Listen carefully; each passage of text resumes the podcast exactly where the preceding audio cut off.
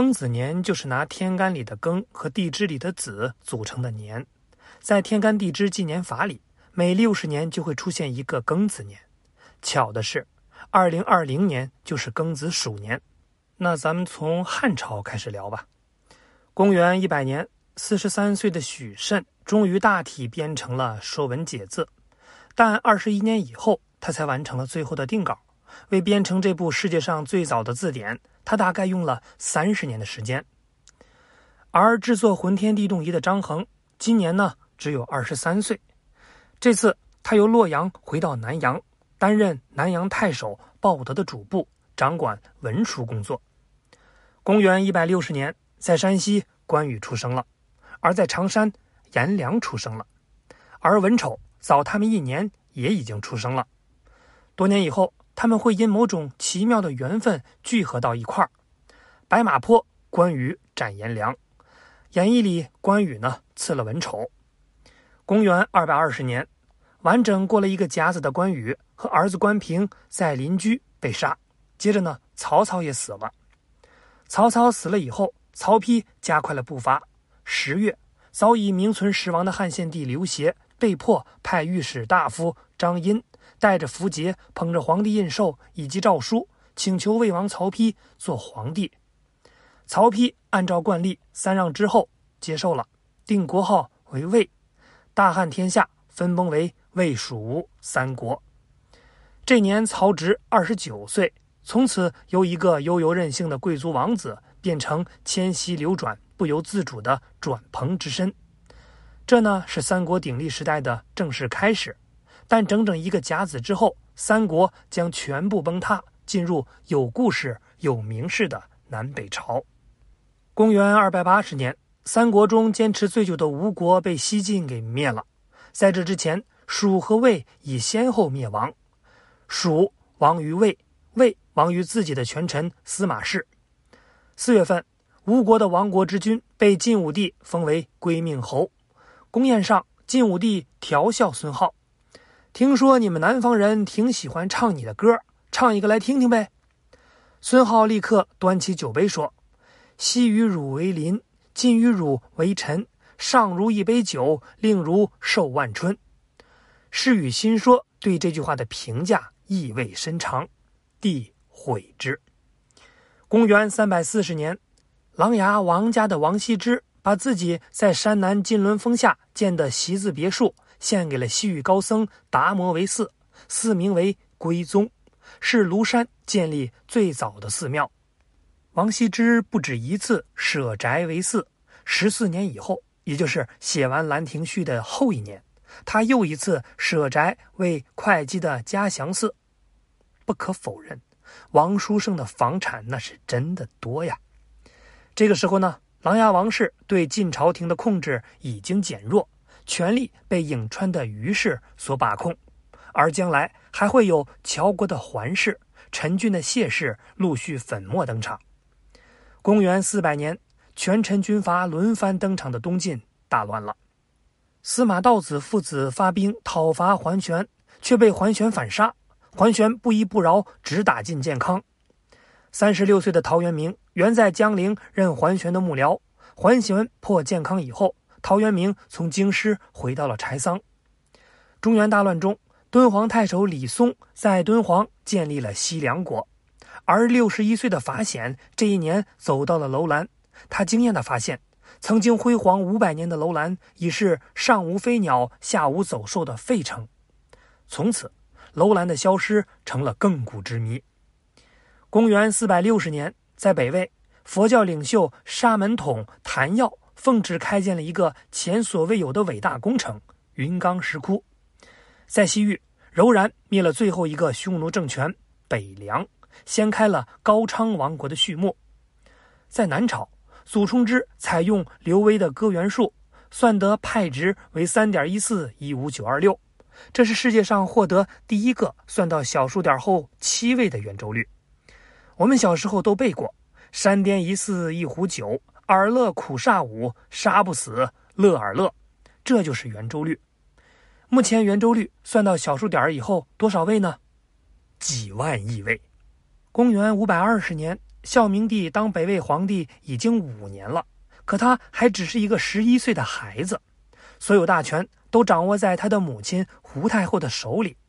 那这一年，北魏出了一点小小的乱子，领军元义和常秋卿刘腾借故发动政变，杀掉了元铎，囚禁了胡太后。但胡太后又把大权最终给夺了回来。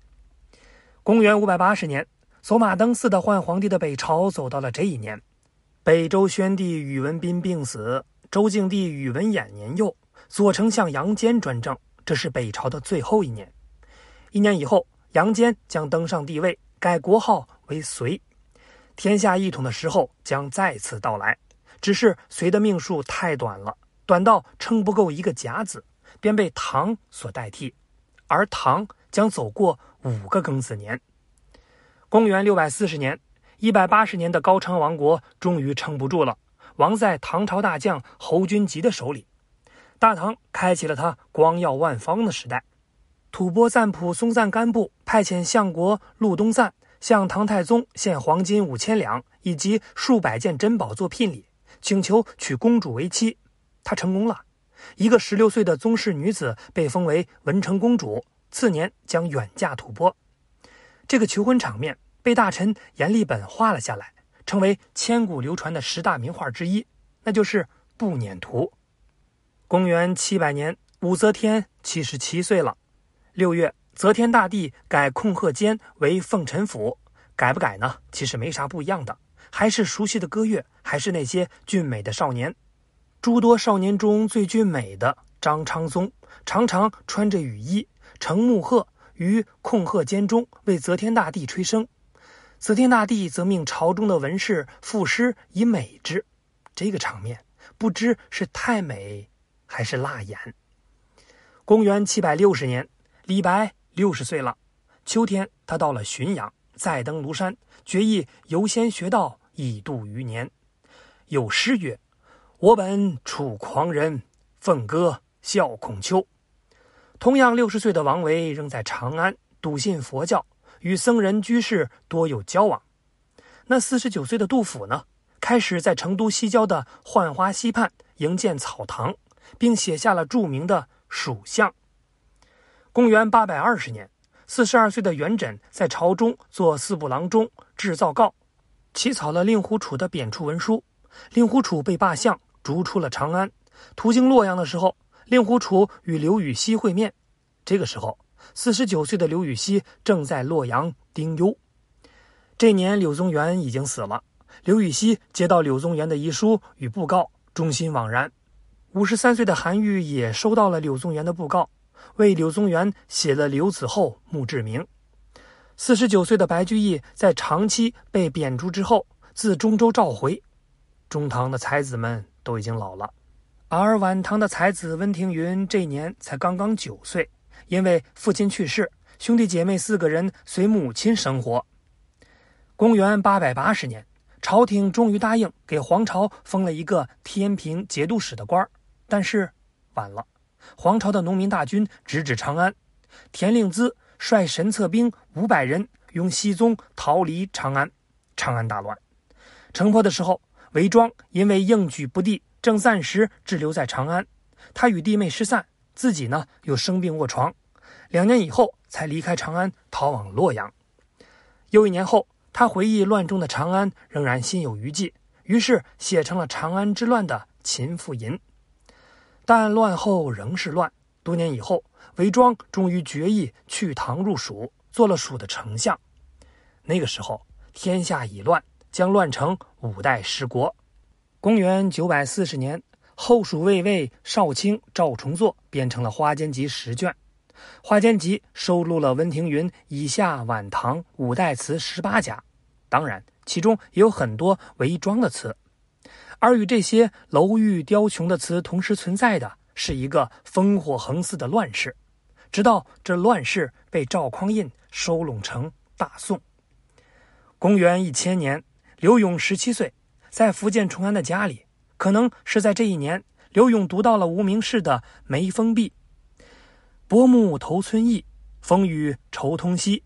窗外芭蕉窗里人，分叶上，心头低。”据说刘永从这首词里悟到了作词的章法。公元一零六零年，这年正月，丁忧三年的苏轼跟着父亲苏洵，带着弟弟苏辙回到了汴京。他们过金门，渡汉水，到襄阳，游万山，经邓州、唐州、叶县、许州，一路上结成了父子三人的南行后集。二月呢，抵达了汴京。这年，苏轼二十五岁，苏辙二十二岁。北宋政坛文坛的两颗新星正冉冉的升起。公元一一二零年，南方的睦州清溪爆发了一次七点八级的官逼民反大地震——方腊起义了。方腊起义的时候，周邦彦正好在睦州，他只好北渡长江，暂居扬州。这年，岳飞十八岁。还在真定府汤阴县里，而三十一岁的韩世忠以偏将的身份参与镇压方腊起义，随后又在燕山等地以劣势的兵力与敌军作战。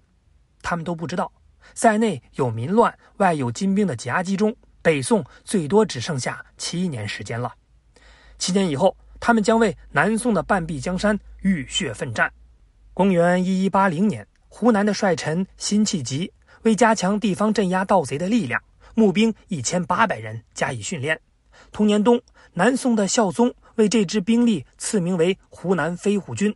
此年前后，辛弃疾在湖南紫阳道上遇到了故友张处父，写下了“少年鞍马尘，如灌多雾深”的时候，辛弃疾不知道灭亡南宋的不是金，而是蒙古。公元一二四零年，这个时候呢，蒙古已经灭了金。金灭亡以后。元好问长期的奔波，凄凄惶惶，此时方才在家乡秀容安顿下来，着手准备编写《金史》。元好问有才，耶律楚材曾倾心的接纳他，但他已无意出仕。